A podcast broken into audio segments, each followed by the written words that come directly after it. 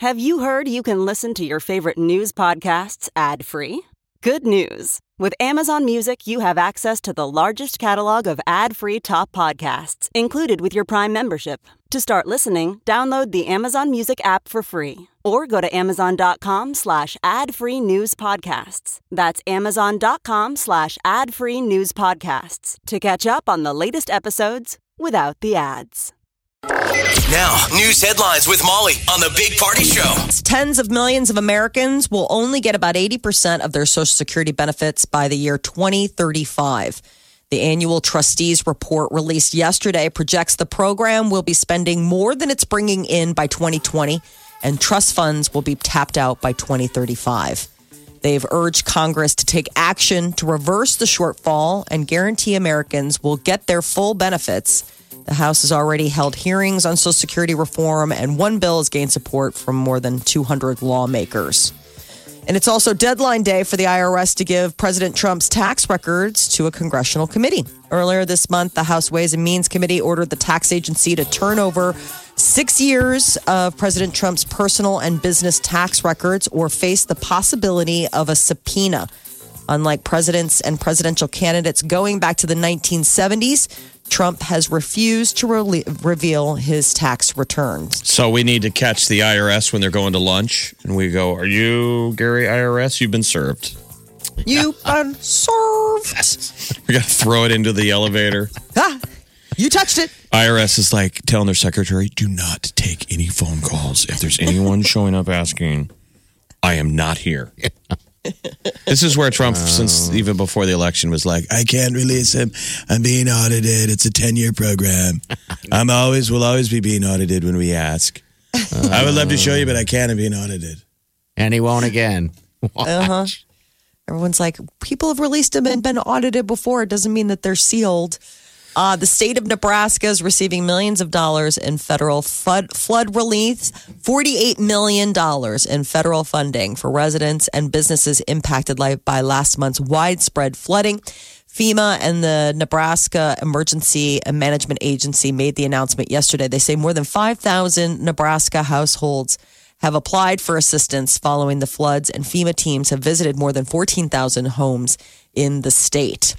And college baseball is at TD Ameritrade Park. Two home teams. Uh, the Creighton Blue Jays men's uh, baseball team will be taking on the Cornhuskers. I guess I never realized, Jeff, that they uh, they've never b- b- made it to the College World Series at TD Ameritrade. But Um, both ma- since just they- making the yeah. College World Series is a big deal. Oh, gosh, yes. People forget that Nebraska was like a powerhouse. Made it what like three times in the early 2000s. Oh, that was so much fun. Creighton made it in the in in 1999. Yeah, maybe this is the But year. both at Rosenblatt. So that's got to be hard for teams to get to play, you know, in the regular season and never getting to play yeah, in that barn. That's got to be tough for Creighton yeah, it's to realize right that you have there. to turn over the stadium to all the best. So they'll get back. Creighton's in second place in the Big East. They're 22 and 8 and Nebraska is in second place in the Big 10, 22 and 13. Nice. Nebraska just beat Iowa. Uh, all right, just keep it going. I guess. Hopefully, we can see one of them, if not both, there. Uh, seven o'clock tonight is first pitch down at TD Ameritrade Park. So go check it out. Teenagers who use e-cigarettes are exposed to just as much nicotine as if they smoked traditional tobacco cigarettes. A new study suggests that teens who vape are taking in high levels of the addictive substance in tobacco. They say that 40% of teens who thought they were using nicotine free products had positive samples for nicotine. That's going to be hard for people to get off. I mean, think about that. It was so hard for anyone that's addicted to cigarettes and how crap, you know, cigarettes taste awful. Mm-hmm. and you just keep doing it. I mean, now, you know, put it in the fact that these e cigarettes and all that stuff and vaping has good flavors. So now it tastes good. Tastes like pineapple. You're like, It's it's like- still nicotine. Yeah. How do you quit that? I know. Well, and especially since it's such a new product, we don't even know the long term effects Yeah. of like what vaping kind of uh, materials and substances and all that will do. So scientists say that teenagers who thought that they were going nicotine free were getting as much or if not more nicotine than people who were smoking traditional cigarettes. So, something to keep in mind. Jeopardy continues on a winning streak that James Holzhauer continues to rake in the cash after winning for a 13th consecutive day on the game show. I watched it. Now I'm hooked. You're in. I'm in. All in. I'm now. We've truly become the uh, household that watches game shows. we not only watch Jeopardy, but after that is Wheel of Fortune. Do you refer to, to your fiance as mama? Do you call her mama? I will today. Mother? Mother. No, you got to call her Mother. mother. Mother, our shows are on. I tried to get away from Wheel of Fortune, and she instantly said, "This is kind of like our thing now. We have this is what we do every night. Is we watch." Reminds me of my This is what parents. we do now. Reminds You are one parents. night away from TV trays and frozen dinners. One night on away. TV trays. What TV show do you fall asleep to? Um, Game of Thrones. Lately, lately, I fall right asleep to Game of Thrones. How the heck does that happen? Maybe This guy so though pulled in ninety uh, ninety thousand dollars last Yeah. night, so Yeah. it brings his total so far to just shy of a million bucks, and he's only been on the show right, for so thirteen days. They introduced or inter, uh, interviewed uh, Ken Jennings. He's the one that was on for like seventy some days, won two point five mil.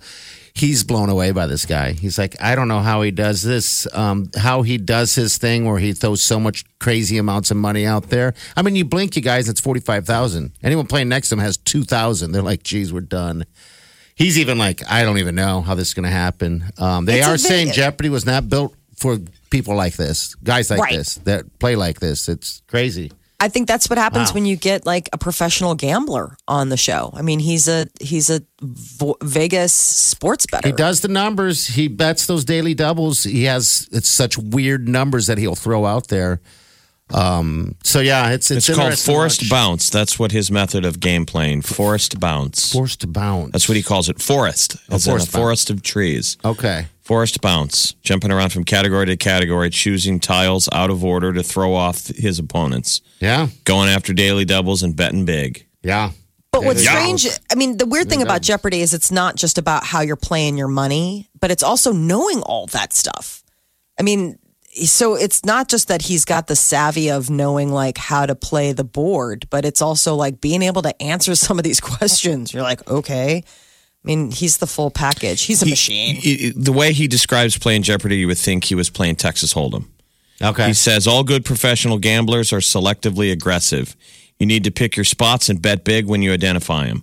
That's basically my Jeopardy strategy in a nuts, nutshell. You need a decent sized bankroll to bet for profit, which is why I start at the bottom of the board, meaning the big numbers. thousand, thousand, thousand, thousand. And it seems like most of the time those daily doubles are in those thousands and eight hundreds, and that's how he just skyrockets that fast. It's fun to watch. I would I love think to- Ken is like, if I would have bet like that, Yeah. who knows what I would have done. Yeah, and he said that I he but he said he couldn't. He says there's no way. He said I would be so stressed out that I'm throwing those kind of cash numbers out there mm-hmm. at a start of at start of it, you know, because everybody else kind of builds up to it and you know tries to nail in the coffin. It's I just have a feeling this guy's cheating. it seems weird, Jeff. I don't Quiz get show. it. He's learned how to how to do it. Yeah, He's like quiz show level guy. That'd be weird. But uh, I mean, I, I mean, this one guy has that a I- record. It's 13 days, almost a million dollars. Does it seem like Alex Trebek doesn't necessarily like him very much? Kind of.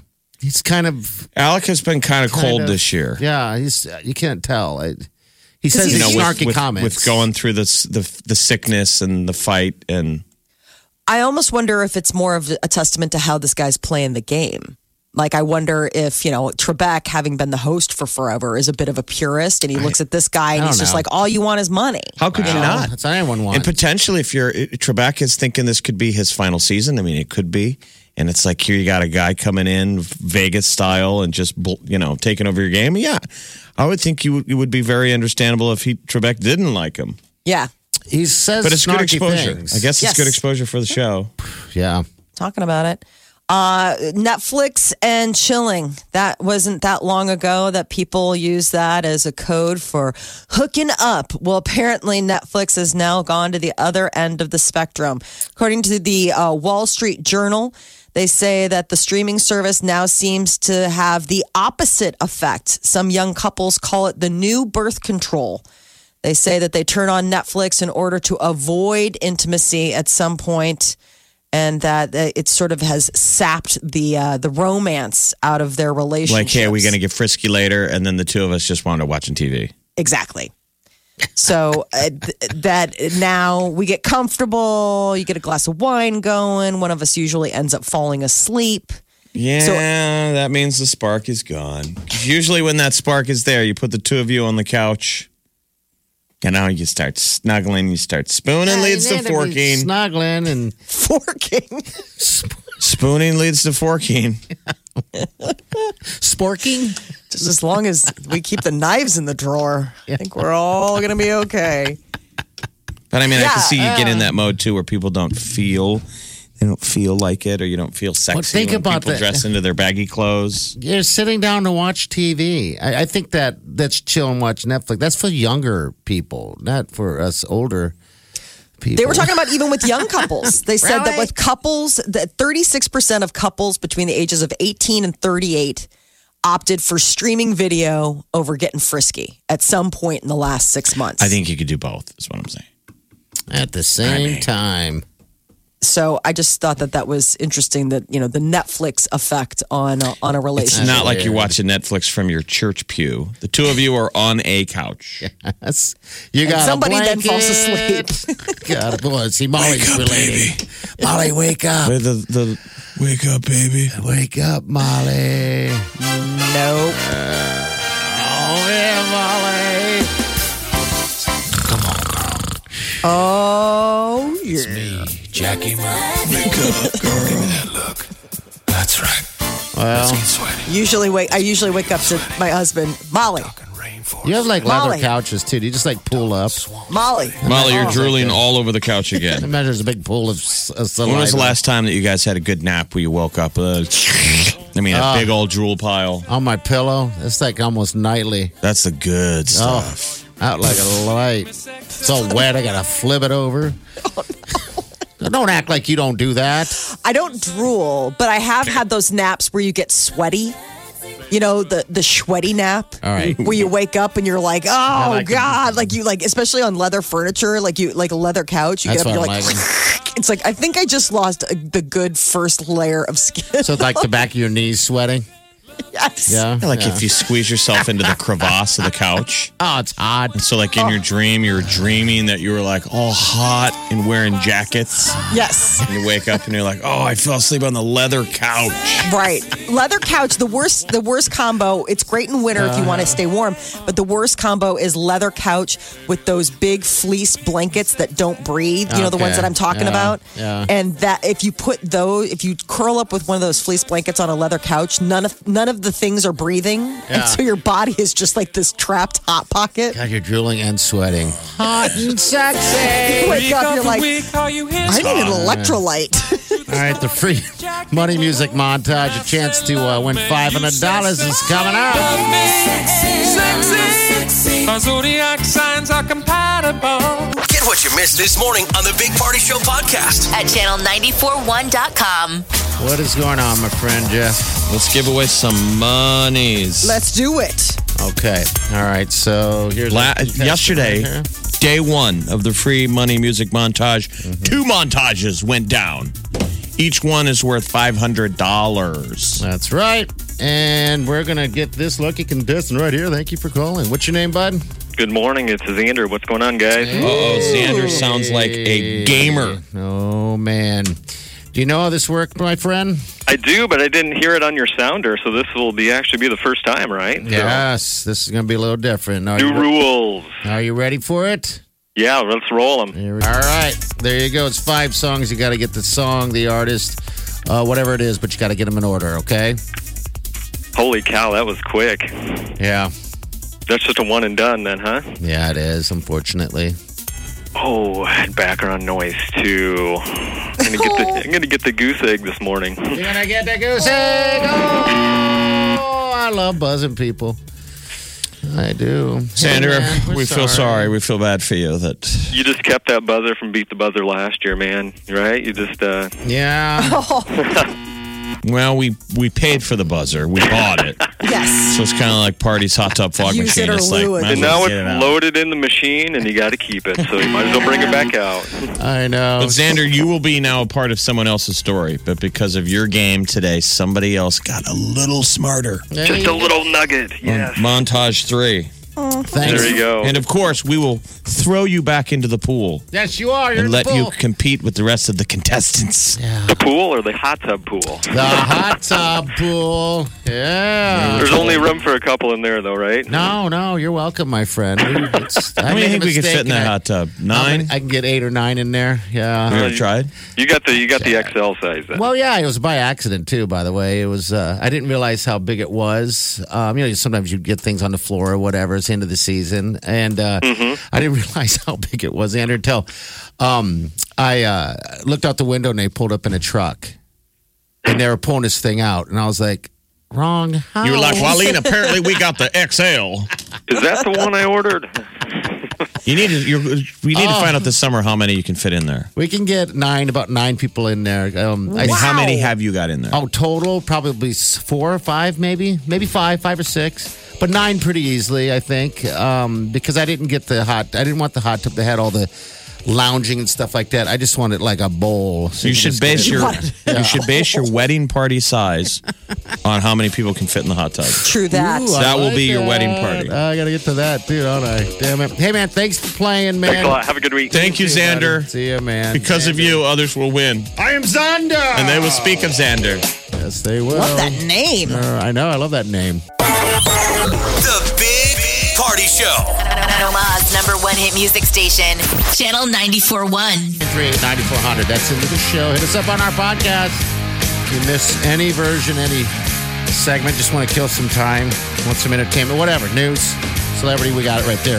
Channel94.com. Also, you can uh, subscribe to it for free on iTunes. All good. All right, celebrity news, Molly, what's up? Adele and her soon to be ex husband, Simon, uh, they just grew apart. That is according to uh, an e source that said that the 30 year old uh, singing icon and her longtime partner, they just after early on, they had a lot in common. And then as she became a bigger and bigger star, he was still okay with all of that, but it just took a toll on how much time they got to spend together. Because they go way back, right? I mean, they're Yeah. like pre-celebrity Yeah, I think relationship.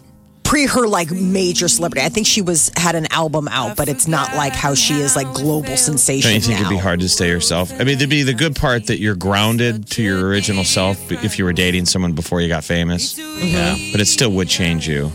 So. I think so. And maybe you're limited by that person being like, "Yeah, ain't no big deal. like the Hugh Jack- Jackman and his wife. His beard? His beard. Me? It's my wife. She's a lady. It's my wife. He's such a nice man. He's a nice fella. He's a nice man who loves his wife Oh, yeah. and has a really goofy saying. looking, handsome face. He is just a goofy looking, handsome guy. Like he's one of those guys where it's like, oh, he's handsome. Then you, if you look too long and you start breaking apart the like face pieces, like he's got a weird nose. So, by the way, movie 43, if you never saw it, is available right now on Netflix. What is you know how it? Netflix, they sometimes drop the little bread crumb, ah. crumb, crumbs. So, movie 43 is a few years old comedy, but it's a dirty comedy. It's a bunch of short films. It's great. But so, if you have Netflix, right now you have movie 43.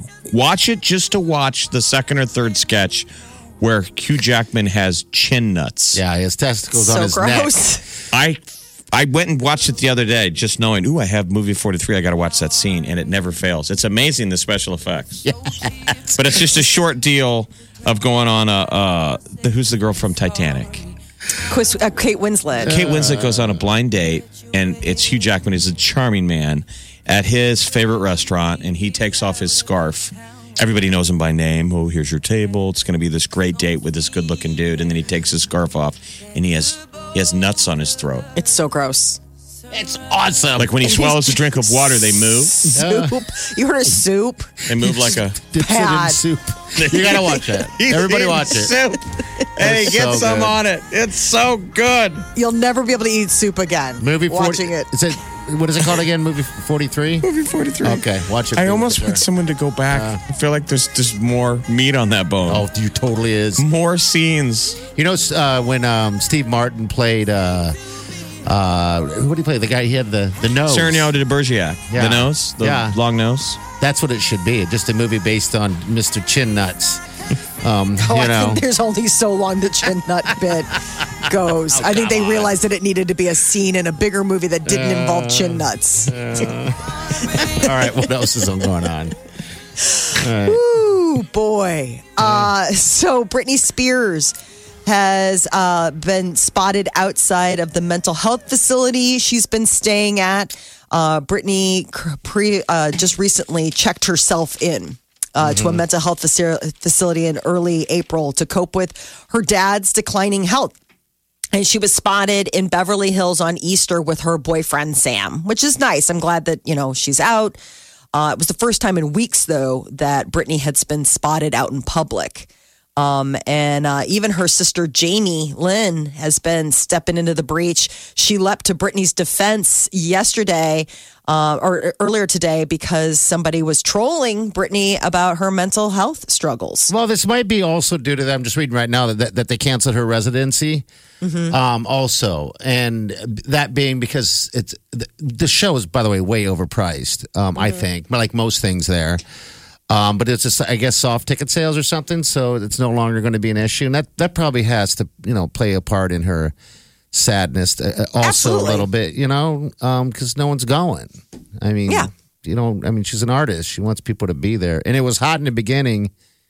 But she's been there for how long now doing this? I know that's the thing is that uh, what's the staying power Yeah. of a show like that? You know, I mean, made she needs to get new content, and obviously, like, there's a certain amount of uh, level that you know at some point you're like, okay, Yeah. that should be a limited engagement. Jonas Brothers have their latest album. Uh, it's titled "Happiness Begins," and it'll be arriving on June 7th. This is the first time in seven years of not working together that they are putting new music back out there. Everybody dance. It's such a great song. I Two do like singles, yeah, Sucker and Cool. And, you know, obviously a bunch more tracks we'll be hearing when the full album drops. When are they on SNL?